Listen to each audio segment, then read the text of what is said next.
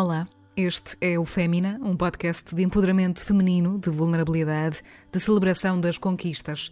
É um projeto de escuta das mulheres artistas, das mulheres da nossa cultura, das mulheres que fazem da criação a sua bandeira. Eu sou a Vanessa Augusto, autora do Fémina, e a cada semana trago-vos as histórias de uma nova mulher criadora. Por estas serem conversas honestas e subjetivas, alguns temas falados no Fémina podem atuar como gatilhos emocionais para algumas pessoas. Questões como o assédio, a opressão ou agressões de natureza psicológica, física ou sexual podem ser falados neste lugar digital. Se já passaste ou se estás a passar por estas experiências, se não te sentires confortável em algum momento da escuta deste podcast, para de ouvir e sente-te livre para entrar em contato através do Instagram ou do e-mail do Fémina. Este será sempre um projeto pela liberdade, pela igualdade, pelo empoderamento e pela verdade. Mas acima de tudo, pelas mulheres. Obrigada por estares aí e por fazeres parte desta comunidade.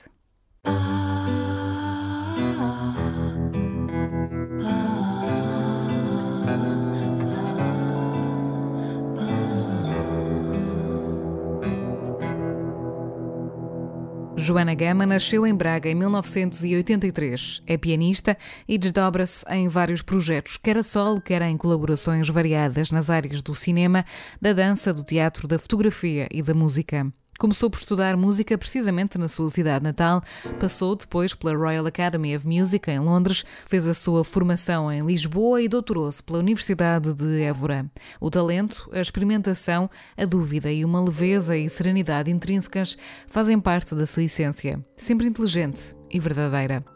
Neste momento, Joana Gama dedica-se às apresentações de um projeto que construiu para crianças que junta performance, música e natureza, chamado As Árvores Não Têm Pernas para Andar. Celebra também, por estes dias, ainda o lançamento do quinto disco da parceria que mantém com Luís Fernandes desde 2014 e que junta piano e música eletrónica. Este episódio foi gravado ao vivo no Maus Hábitos, no Porto, no passado dia 21 de março. A próxima sessão de gravação do podcast ao vivo acontece no próximo dia 18 de abril, às 21 horas, no Maus Hábitos. A entrada é livre e estão todos convidados.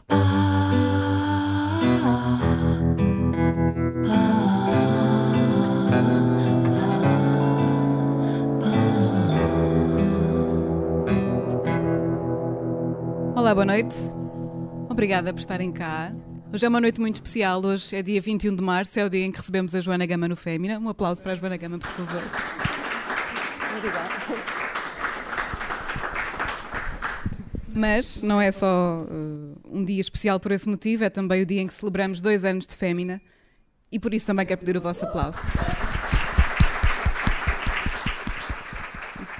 E também é o dia da poesia e, e o dia da árvore. Joana, conheces este podcast, sabes que é um lugar hum, diferente, sabes que é um lugar de, de, vulnerabilidade e de conquistas e de celebração das mulheres artistas, e é por isso que também estás aqui hoje, para que te possamos celebrar. Sabes também que este podcast começa sempre com uma citação de alguém que seja importante ou especial para ti, ou algo que te inspire, e por isso também te passo a palavra para que possas contar-nos que palavras é que são essas que também te inspiram.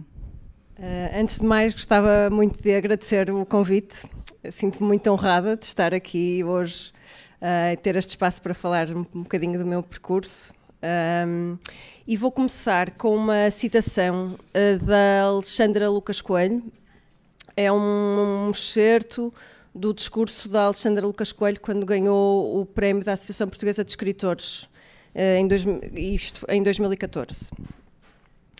Uh, isto está disponível no, no site do público, para quem tiver interesse em ler o discurso na íntegra. O importante não será fazer o melhor que sabemos, mas o que precisamos de fazer, mesmo não sabendo, para sair do nosso limite. Aquilo que nos desloca se estamos fixos, que nos fixa se estamos deslocados. E mais à frente diz: Na verdade, neste campo, quanto à criação, não há outro lema em que me reconheça tanto, que cada um faça a sua coisa Faça o que tem de fazer, contra tudo, contra todos. Crime e castigo, doença e cura, transmigração da alma ou biografia derradeira. E ainda mais à frente diz: Não estamos cá para nos repetirmos nem para nos pouparmos. Pouparmos de quê? Não acredito na vida para além da vida. Há aquela expressão, não é? Continuar a fazer contra tudo e contra todos. É um bocadinho isso que tens feito também na tua vida? Seguir em frente contra tudo e contra todos? Eu, não, eu essa parte do contra tudo e contra todos, se calhar não, não me revejo tanto, porque felizmente nunca senti muita resistência no meu percurso. Uh, mas isto, cada um faça a sua coisa, faça o que tem de fazer. É uma frase. Quando eu, eu, eu conheci este discurso de Alexandra Lucas Coelho através de um cartaz do, do Homem do Saco, um cartaz muito bonito que está emoldurado na minha sala junto ao piano e que tem assim bastante grande isto: cada um faça a sua coisa, faça o que tem de fazer no sentido, e é uma, algo que me inspira, porque acredito que é mesmo isso. Que, que nós devemos procurar aquilo que devemos fazer e aquilo que é importante para nós uh, fazermos e que, e que, e que, nesse sentido de, de, fruição pessoal e de realização pessoal que faremos bem ao que, ao que nos rodeia. O contra tudo e contra todos, uh, enfim, às vezes há resistências, há, por exemplo, há uma resistência muitas vezes dos pais aos nossos percursos e, e, às vezes temos que mostrar alguma determinação para fazermos aquilo que queremos fazer. Uh, não por uma questão, às vezes pode ser uma questão de, de, de afirmação, uh, puramente de afirmação, mas quando de facto, mesmo não sabendo, queremos tentar fazer aquilo que achamos que será o melhor para nós, uh, acredito que é, que é esse o caminho. Mas mesmo às vezes, quando são até os próprios pais, são eles precisamente que representam tudo e todos, não é? Sim. E aí é, é uma questão também muito importante que é se a pessoa tem essa coragem de, de dizer eu vou tentar uh, da, minha, da forma que eu consigo, isso já mostra a determinação. E há muita gente que não tem, se calhar, essa capacidade de confronto ou de, de lidar com o não fazer exatamente aquilo que estão à espera que nós façamos e isso também já quer dizer muita coisa. E passa a vida toda à espera, se calhar, de um sinal qualquer, ou passa a vida toda, se calhar, até um, parada no meio da sua rotina. Sim. Como é que tu descobriste que, que era isto que precisavas de fazer, isto que fazes, a música? Eu tenho sempre muitas dúvidas, todos os dias. É bom sinal. Sim, é angustiante também, mas, mas, mas sim. Um, eu uh, estudei no Conservatório de Música de Braga. Um, Portanto, comecei por estudar música quando comecei a escola comum. Um, e no final do nono ano, que é aquela altura em que temos que escolher a área vocacional, eu gostava muito da área das humanidades, uh, não sabia muito bem o que é que gostaria de fazer, mas pensei que o que eu gostava mais de fazer era de tocar piano e tocar piano em público. Portanto, havia esse lado de fruição íntima, mas também esse lado de, de partilha e isso devo muito à minha primeira professora de piano, que incutiu um grande gosto pelo tocar em público. E, portanto, eu não fazia ideia o que é que ia ser a minha vida, uh, achava que ia ser bastante mais uh, desinteressante do que é na, hoje em dia, devo dizer. Um, mas agarrei-me a essa ideia do que é que eu gostava realmente de fazer. Isso é engraçado, essa sensação de gostar de tocar em público. Muita gente não consegue ter à vontade para estar em público até para ter aqui uma conversa, como nós estamos a ter, com muitas pessoas a ver, algumas pelo menos. E dizias que isso tem muito a ver com essa professora que tiveste, que, que te incitou até a, a mostrar os teus talentos ou a não teres receio de te empoderares dessa maneira. Lá está, nunca foi assim um problema? Hum, sentires que estavas a ser observada? Não, eu adorava. Ou julgada? eu, eu era. Se fosse criança hoje em dia, teria sido diagnosticada com hiperatividade, de certeza. E seria medicada se não tivesse os pais que tive, porque, porque tinha todas as condições, porque era mesmo muito irrequieta. E a música ajudou então a, Sim, a acalmar Na verdade, ninguém acreditava muito bem como é que eu aguentava tanto tempo sentada a estudar piano, porque era no resto eu não eu na escola, nas aulas da escola primária não conseguia estar sentada. Aliás, houve uma altura que me disseram que se eu não me portasse melhor que não ia ao passeio da escola e aí eu já já, já, já me controlei um bocadinho. Conseguia perceber a importância de determinadas coisas, não é? E, e, no caso da minha primeira professora de piano, eh, que se chama Emma Paz Martins e que tem hoje 98 anos e com quem eu mantenho contacto. e que está certamente muito orgulhosa. Está é? muito contente e vou-lhe mostrando as coisas que vão saindo e vamos falando ao telefone. Eh, esta professora tinha um lado bastante antiquado e rígido naquele aquele ensino muito rígido. Um, mas ao mesmo tempo, mas incutiu-me um grande respeito pela ideia da relação professor-aluno, no sentido de que nós devíamos estudar, porque era uma falta de respeito para com o professor se fôssemos para a aula mal preparados.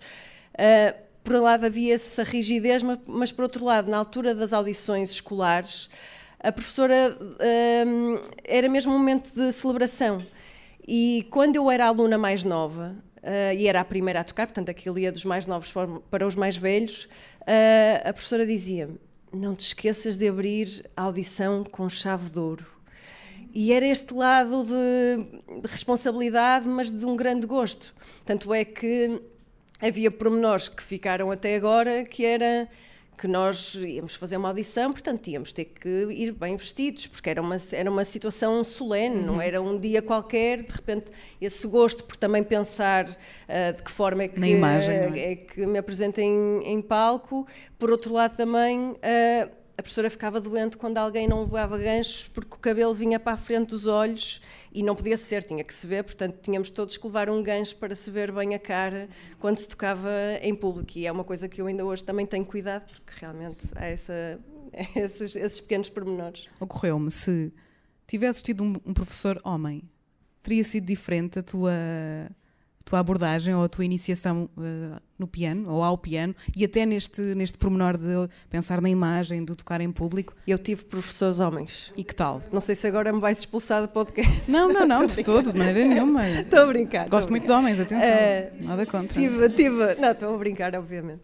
Uh, tive dois professores homens e que foram figuras importantíssimas na minha vida. Aliás, tive três professoras mulheres e dois professores homens. Mas falaste nessa professora em particular? Em particular, isso, foi a sim. primeira que foi, que foi importantíssima, uh, porque os primeiros anos são importantíssimos nas nossas vidas e, e, foi uma, e foi uma professora que incutiu esse gosto pelo palco, que eu acho que ficou para sempre, ficou sempre e que mesmo em alturas que tive, que se calhar, crises mais profundas, uh, essa questão do palco sempre foi importante para mim. Tanto é que quando acabei o curso superior e dei aulas, rapidamente percebi que eu precisava dedicar toda a minha energia aos meus projetos para levar a palco e que, que não queria gastar a minha energia a dar aulas. Uh, portanto, para mim foi muito claro. Mas, portanto, tive dois professores homens, um, o professor João Paulo Teixeira, ainda no conservatório, e depois fiz o, o mestrado com o pianista um, António Rosado, e foram figuras importantíssimas na minha vida sempre foste vista como uma profissional acima de tudo. O teu género nunca uh, esteve no meio deste teu caminho profissional. Sim, sim, sim. E na questão dos professores também uh, e das figuras importantes na minha vida. Não, não penso só homens ou mulheres, não, mesmo em termos de relações profundas de amizade, de, de, de, de um, um, de cumplicidade. Claro. Uh, não, é isso que interessa, assim. claro que sim. É isso que nós queremos. Esse é o grande objetivo. Portanto, ainda bem que isso, uh, que isso te aconteceu e que, que és uma das, das privilegiadas, posso chamar assim. Mas dizendo, agora uma questão só para também não, não deixar isto passar. Esta questão, por exemplo, da imagem, desta coisa, nós irmos bem vestidas, não sei o quê, se calhar se tivesse sido o meu primeiro professor, uh, o professor que tive a seguir, o primeiro professor, se calhar não ia dar tanto, tanta importância a isso, porque se calhar estava preocupado com outros assuntos. Se, se calhar, calhar ia dar mais depois... importância a isso também. Pois talvez. Não foi o caso nenhum deles. Dos, pronto. Nasceste em Braga, cresceste também em Braga e, e do que percebi também, nós conhecemos-nos há, há, pouco tempo, mas do que conseguimos falar, foste sempre também uh, não, incutida pela tua família para seguir os teus sonhos e para seguir uh, a música, se calhar, que não sei bem se foi um sonho que tinhas desde pequena ou se foi algo que aprendeste uh, a gostar e a sonhar. Mas queria perceber isso também e perceber de que maneira é que também os teus pais ou a tua família, ou quem esteve contigo, ou quem te criou, te conseguiram também ajudar ou acarinhar emocionalmente para que pudesses seguir os teus objetivos? Quando eu fui para o Conservatório de Música de Braga, os meus pais não tinham, nunca sonharam que eu, que eu fosse vir a ser artista, pianista. Uh, simplesmente acharam que seria interessante darem-me uma, uma formação musical.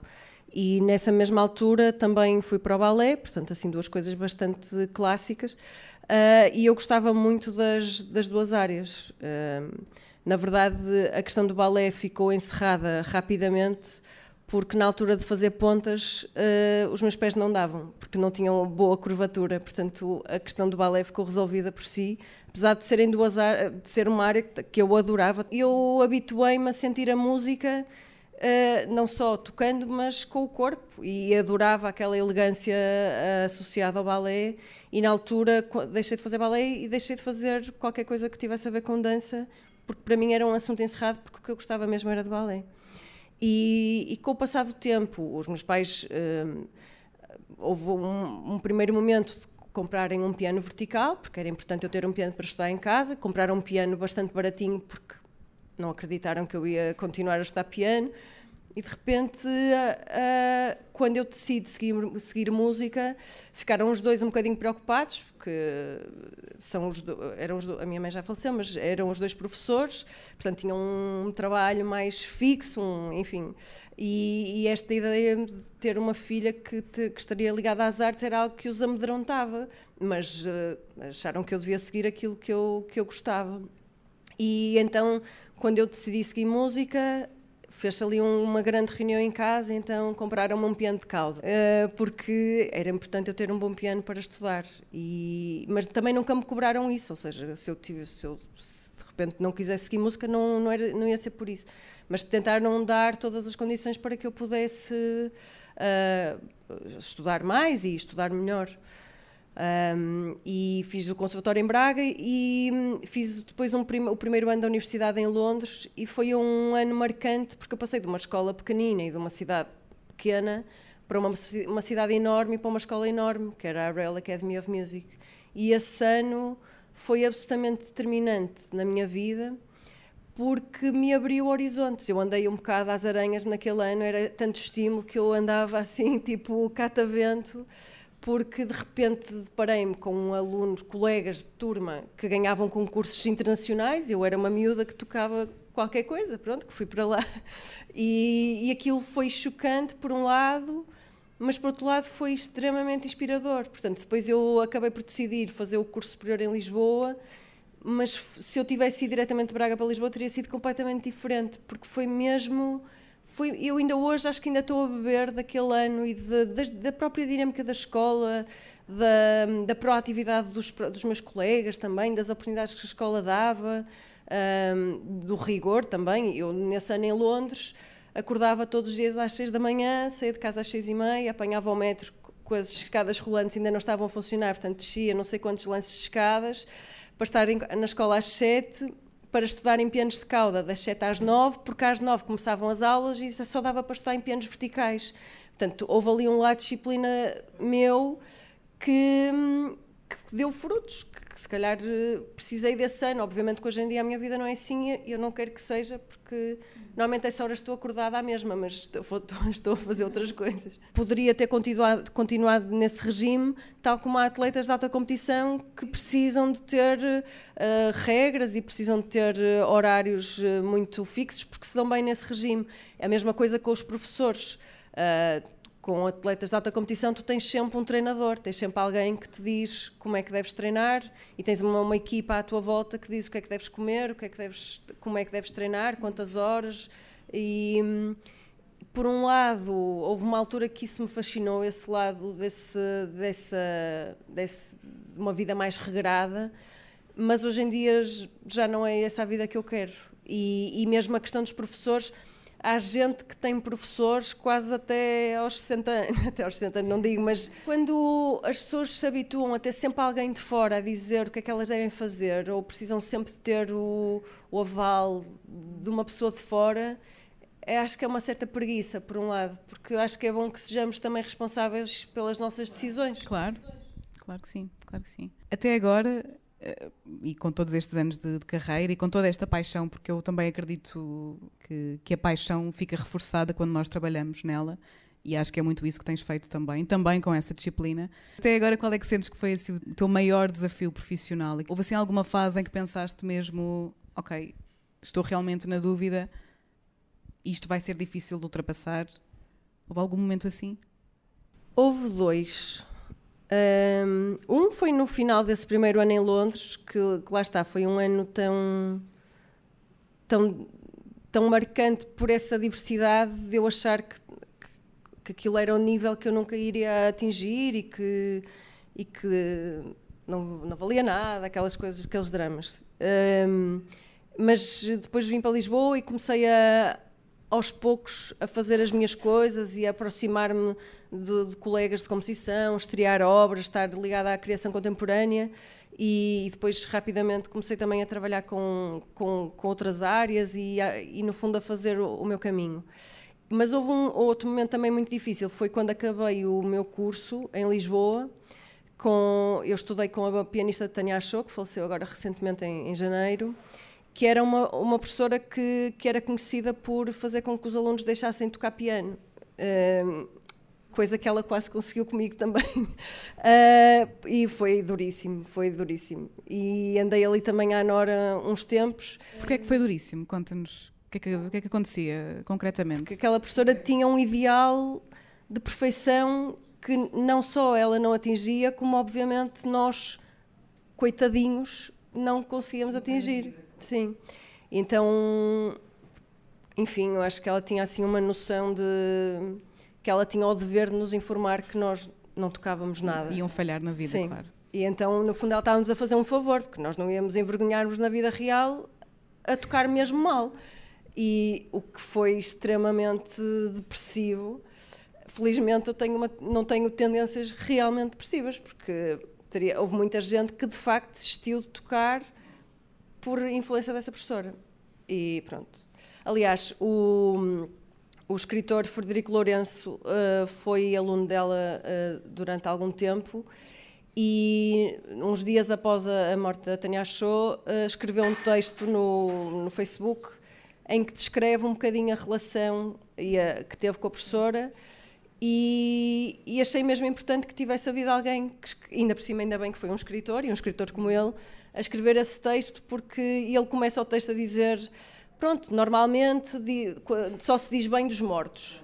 E de facto, acho que não deve ser assim. Deve-te dizer a verdade, seja Sim. ela qual for. E houve coisas muito boas, e era uma, era uma pessoa com uma inteligência incrível, com um humor acutilante com uma entrega à música fascinante, tocava maravilhosamente, mas que tinha ali um lado retorcido, hum, mesmo difícil. Portanto, eu quando terminei, terminei, o curso, terminei já incompatibilizada com a professora. Uh, e, e, fiquei ali um bocado à Nora durante uns dois anos, que nem estava a perceber muito bem o que é que ia fazer. Dei aulas e ia fazendo alguns concertos, até que depois decidi fazer um mestrado com, com o António Rosado na Universidade de Évora. E aí houve um renascimento e um, voltei a gostar de tocar piano. E, é, e, foi muito interessante porque o, o, pianista António Rosado e eu somos absolutamente diferentes uh, em tudo. Uh, e ele teve um, a humildade de. E, e, tinha isso com todos os alunos, que todos adoramos eh, ser seus alunos, que era ele procurava o melhor que cada aluno tinha para dar e tentava trabalhar com aquilo que tinha e não dizer, não, tu com esta idade já devias tocar o integral dos estudos de Chopin ou devias não sei o quê. E é isso que faz um bom professor, não é? Tenta explorar o melhor daquela pessoa, o seu potencial teres tido esta experiência também pode ter sido a alavanca para gostares tanto agora de fazer tanto, tantos projetos diferentes, com tantas linguagens diferentes e para teres também uma grande dose de experimentação naquilo que fazes. Eu acho que essa vontade já estava desde muito cedo eu só me apercebi disso passado uns anos, porque eu percebi. Eh, primeiro, gostava de dançar e gostava dessa ideia já das artes performativas. Uh, e adorava a parte do, das festas, do, do balé, não sei o que, aquela coisa toda. Pois já na altura imitava apresentadores de televisão, já adorava essa parte também, não sei o quê. E, e, e, a questão do piano, uh, gostava também dessa ideia de, de, me expressar através do piano, mas percebi que desde cedo gostava de muito de música que remetia para outras artes. E há uma peça de Liszt chamada Anos de Peregrinação, em que cada obra faz relação com um elemento extramusical. Pode ser uma escultura, um poema, uma paisagem. Um, e, e eu fiquei absolutamente fascinada quando conheci essa obra, então fui ver, ele falava do Sposa eu ia ver que quadro era aquele. Ou, enfim, e isso, percebo que isso essa ideia da música estar em relação com outras artes, esse gosto já estava desde muito cedo, portanto, desde os tempos do conservatório. E eu, eu acho que durante vários anos, se calhar, não prestei atenção e se calhar tentei encaixar num, num formato que era mais convencional para perceber que não tinha que encaixar em lado nenhum e que na verdade tinha que fazer o que eu devia fazer, que é o que diz a Alexandra Lucas Coelho. Com uma mulher tão forte como tu à minha frente e ouvir-te falar e sempre tão segura do seu caminho e do seu percurso, houve algum momento de medo profundo, uh, medo de não vou conseguir de todo uh, ser quem quero ser? houve um momento de medo profundo que durou para aí dois meses, três, que foi em, em janeiro de 2019. Uh, eh, toquei na, na Fundação Gulbenkian e fiz dois concertos no mesmo dia que iam ser gravados para a RTP. Portanto, eu andei em transe nos meses anteriores, uh, sendo que eu estava a preparar esses dois concertos e ao mesmo tempo estava na criação da peça do Vitor Hugo Pontes, Drama. Portanto, o, o título tinha tudo a ver com o meu estado de espírito naquele, naquela altura. Porque, e foi, isso é engraçado, porque, lá está, eu acabei o curso superior, durante algum tempo toquei repertório mais canónico, depois fui-me desviando um bocadinho desta coisa da, da ideia do pianista clássico, e quando eu achava que, que nunca iria tocar na Gulbenkian, que é o sítio da consagração do, do canon, recebo um convite para tocar uh, lá, uh, num ciclo chamado Música no Feminino, com música de vários estilos, um, e não só para, para fazer um recital a solo, como para fazer também um projeto com o Luís Fernandes at the Still Point of the Turning World. E eu fiquei, quando o, o diretor me propõe aquilo, foi assim um misto de sensações, porque por um lado fiquei muito contente, por outro fiquei absolutamente em pânico, porque já fazer um concerto era, era assustador o suficiente. Dois, foi. Pronto. O, o concerto com o Luís Fernandes não é muito difícil de preparar, mas eu ia tocar a, a peça Música Calhada do Federico Monpu, nunca tinha tocado essa peça em público, portanto estive a preparar a peça durante os meses anteriores e estava muito nervosa, porque era um momento muito importante, ainda por cima ia ser filmado. E, hum, portanto, antes estava mesmo muito nervosa. Tive um acidente de carro, numa, uh, inclusivamente em, em, dezembro de 2018, que foi nitidamente porque estava cansada. Estava a falar ao telefone com uma amiga no carro, estava chuva, uh, não via, não, uh, fiz uma curva, estava gente a, a, conduzir devagarinho, travei, derrapei, não sei o quê, bati, correu tudo bem, mas, mas, mas pronto, foi um abre-olhos, género vê se atinas. Vê se descansas, Joana. Vê se descansas, vê se atinas. E, e, e pronto, no dia do concerto, um, correu tudo bem, felizmente, pronto, já contando o fim. Um, uh, foi um dia que eu, que eu, quando penso naquilo, às vezes nem, nem, nem acredito, porque eu tive que fazer quatro concertos, porque nós fizemos ensaio geral dos dois uhum, concertos sim. para serem filmados, para testar as montagens, não sei o quê, mais os concertos a sério. e, e foi, um, foi um dia mesmo violento, mas incrível. E pronto, e ficaram registados dois momentos, é assim, um, foi um, uma grande, grande alegria, sendo que no final devia ser, pronto, incrível, fiz os concertos, bora para os copos. Não, bora dormir, porque no dia a seguir, às 7 da manhã, estava a pegar no carro para ir para Guimarães para os ensaios com o Vitor Hugo Pontes.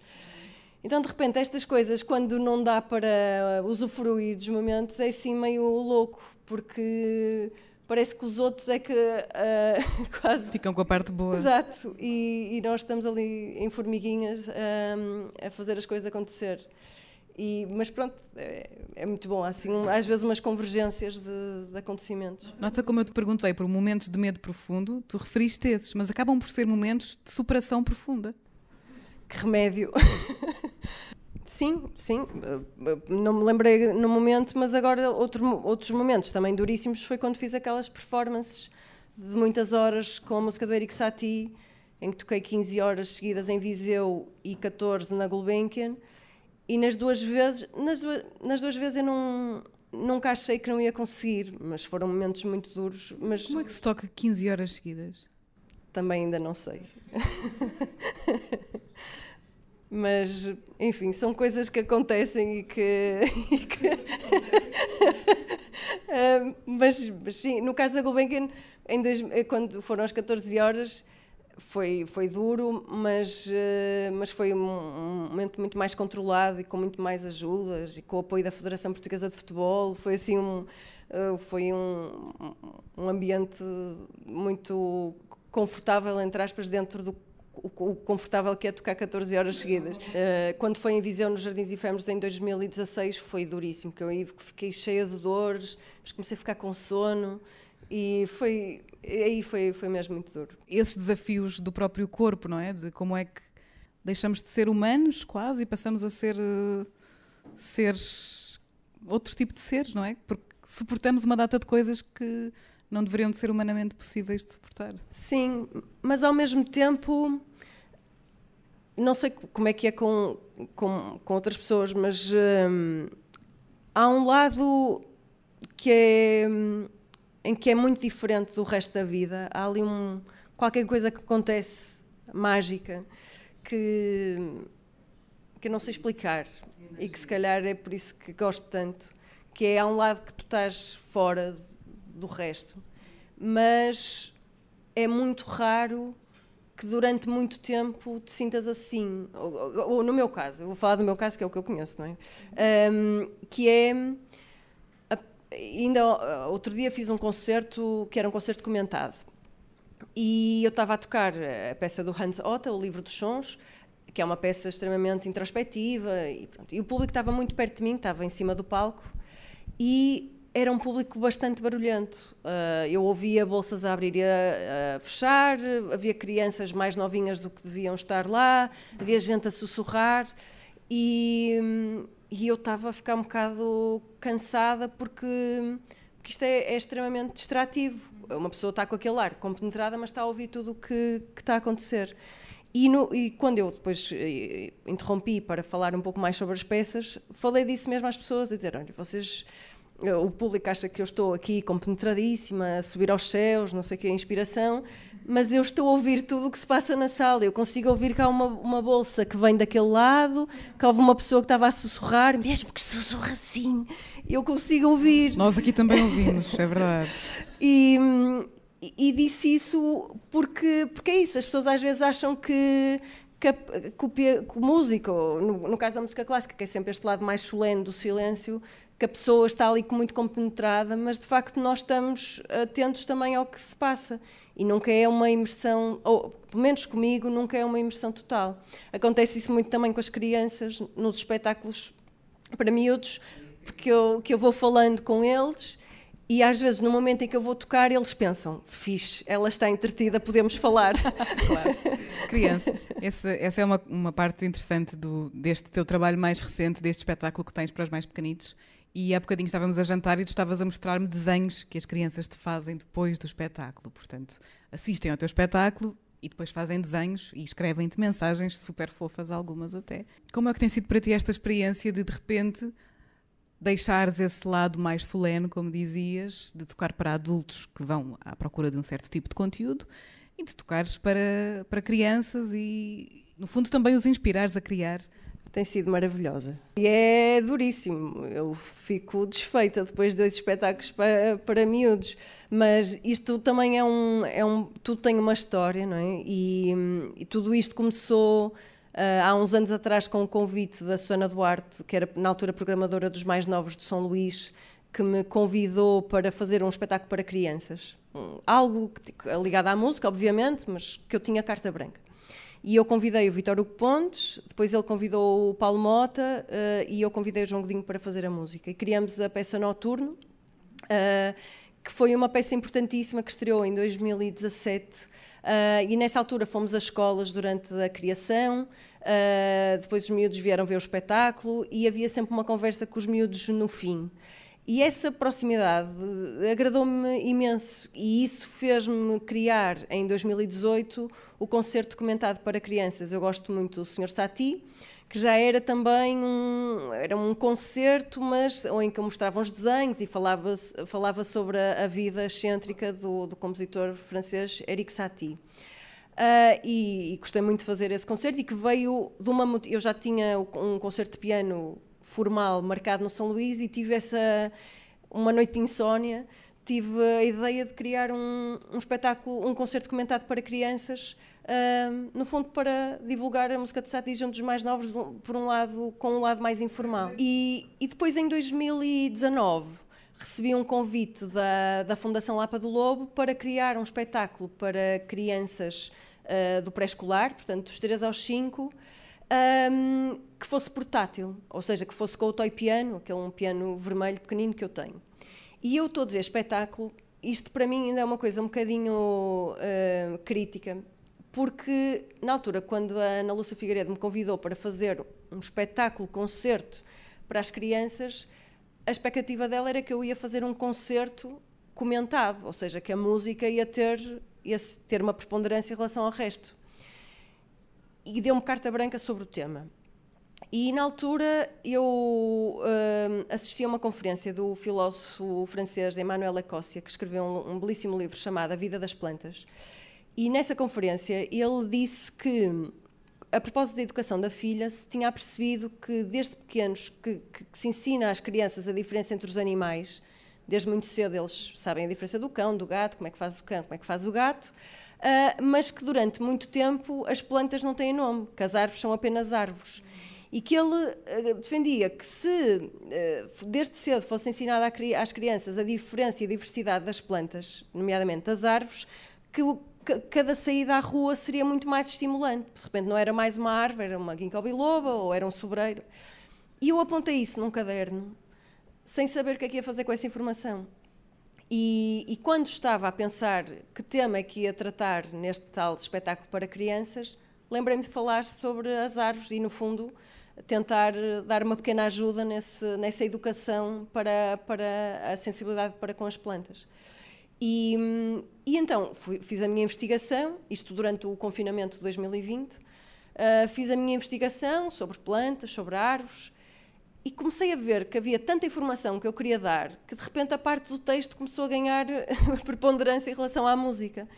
E no final, eu diria que são dois terços de, texto e um terço de música. Mas aquilo ganhou vida própria. Eu não queria fazer, eu não queria fazer uma peça de teatro. Um, e pronto, porque eu digo que, que, que hum, eu, assim, aquilo é um espetáculo de teatro, na verdade. É uma, é uma pessoa que está a dizer um texto e que também toca piano. Tanto é que agora há miúdos que nos desenhos escrevem gostei muito da atriz Joana Gama e eu fico.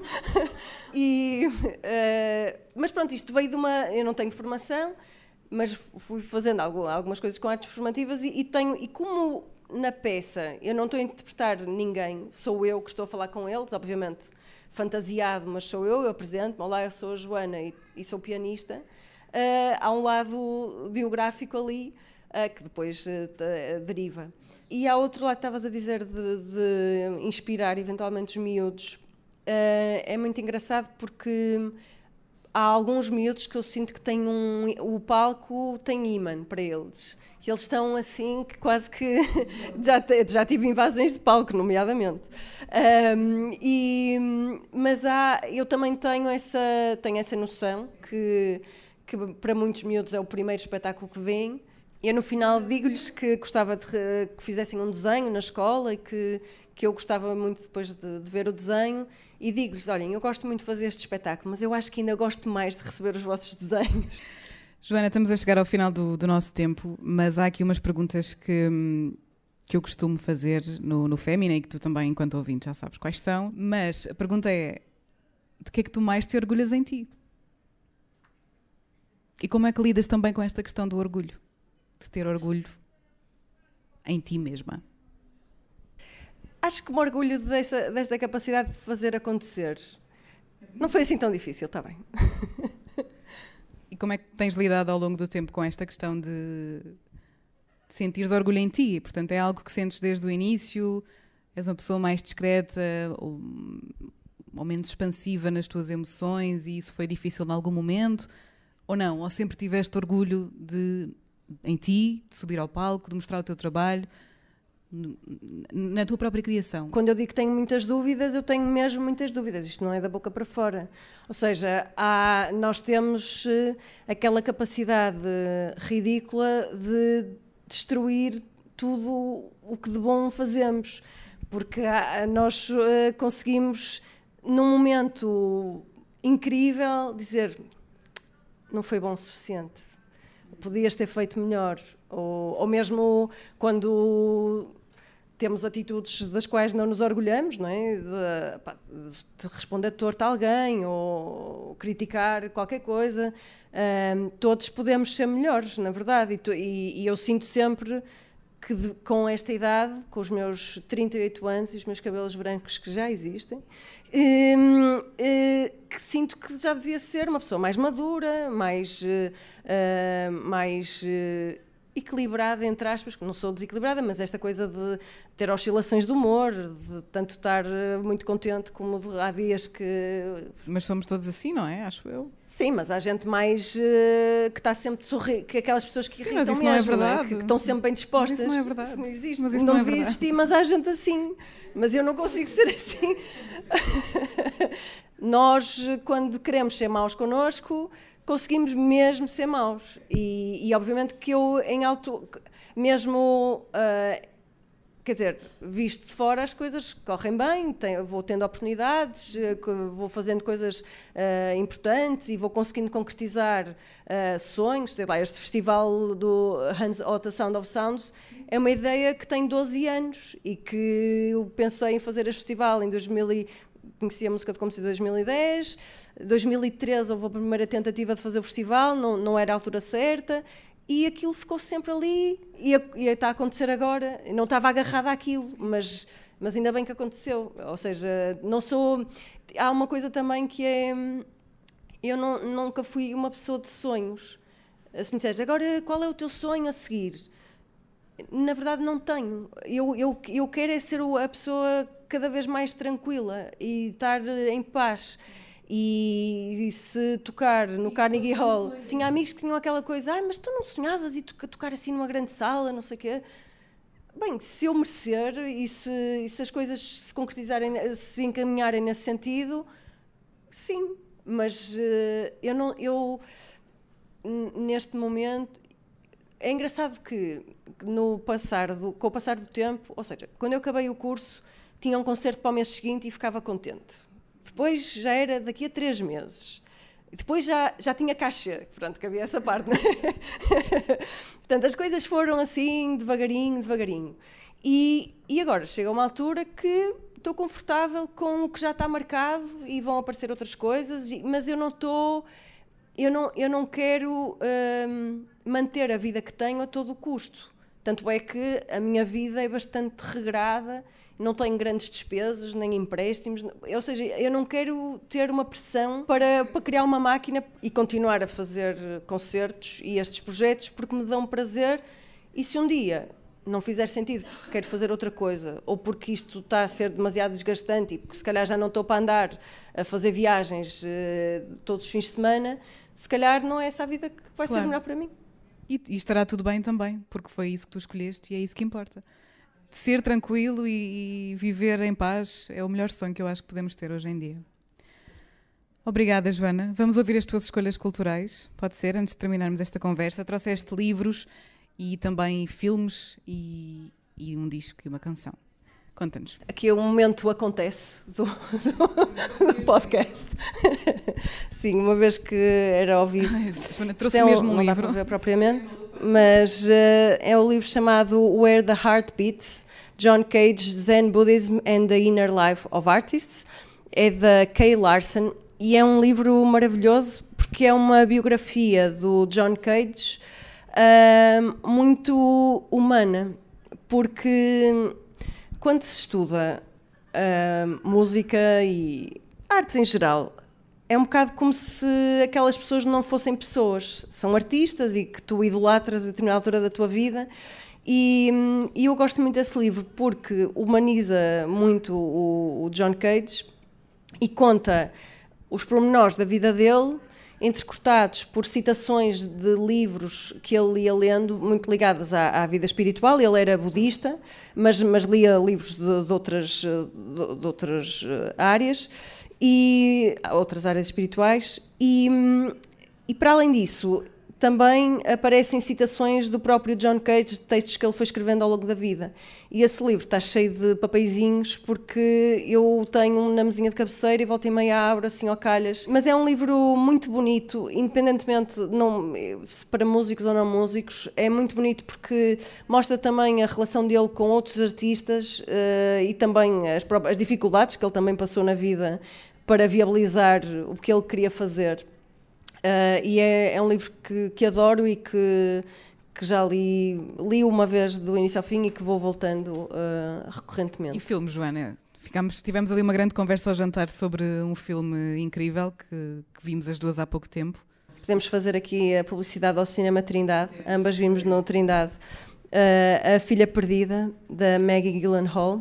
Foi, foi uma bela coincidência, porque na semana passada umas amigas falaram-me do filme e eu no próprio dia fui vê-lo e é um filme mesmo, mesmo muito interessante que acho que não, não vamos revelar muito, mas é. São histórias sobre mães e filhas e filhas e mães e, e esta pressão da, da, maternidade que às vezes pode não ser assim tão positiva. Mas, mas vejam, A Filha Perdida, é um belíssimo, belíssimo filme. E o outro filme, Um Herói, do Azhar Faradin, que, hum, que, vi também há duas semanas e que ainda está no Trindade hoje, fui ver para, para ver se ainda estaria, que é também um filme, estes dois filmes na verdade são dois filmes bast com, bastante tensos, uh, que sai de lá bastante mais pesado do que quando se entrou, mas que, que dão muito que pensar. Uh, nomeadamente nesta ideia de que há sempre vários pontos de vista para todas as histórias e que às vezes temos esta tendência para achar que é assim ou assado e há muita zona cinzenta que é preciso uh, considerar. Um, o disco é da Joanna McGregor, chama-se Play, é, e é um disco muito importante para mim. É de 2001, que foi o ano em que eu estava, em que entrei na, na escola em Londres. A Joanna McGregor era professora lá na escola, e, e este disco foi mesmo muito inspirador. E, e eu só me apercebi há pouco tempo, há relativamente pouco tempo, na verdade foi um disco determinante na minha vida também, porque a Joanna McGregor era uma pessoa que destoava lá na escola, porque tinha assim um look muito moderno, e a Royal Academy of Music ainda assim era bastante conservadora. E este disco é interessante porque nele está música de Bach, Ligeti, Piazzolla, uh, peças da própria Joanna McGregor, e é um, um disco bastante heterogéneo e eu achei mesmo interessante. Há um disco, por exemplo, uma das peças de Piazzolla que tem uh, uma voz por cima do, do próprio Piazzolla um, uh, a falar. E eu achei uma lufada de ar fresco na, na da ideia que eu tinha de, de, música clássica, que sem eu querer, acho que foi mesmo, mesmo importante para eu perceber que, que isto, caminho da desformalização podia ser um caminho que eu, que eu também poderia seguir. E agora sim, Joana, apresenta-nos que canção, que canção é que trazes para fechar este episódio e mais uma vez, obrigada. Então, antes de dizer o nome da canção, gostava de te agradecer mais uma vez o convite. Uh, então, a música é a I Follow Rivers, da Licky Lee, porque é uma música que me põe mesmo bem disposta e que me dá mesmo vontade de dançar. E foi imortalizada na, na vida da Adele, que, e, e pronto. Portanto, vai tudo buscar cervejas ao som de a canção perfeita para brindarmos, não é? E obrigada por seres uma inspiração e uma mulher artista que dá também oportunidade a outras mulheres e que, acima de tudo, pela sua própria criação, nos inspira a criar mais e a querermos sempre fazer mais e melhor, como é o meu caso. Obrigada. Muito obrigada.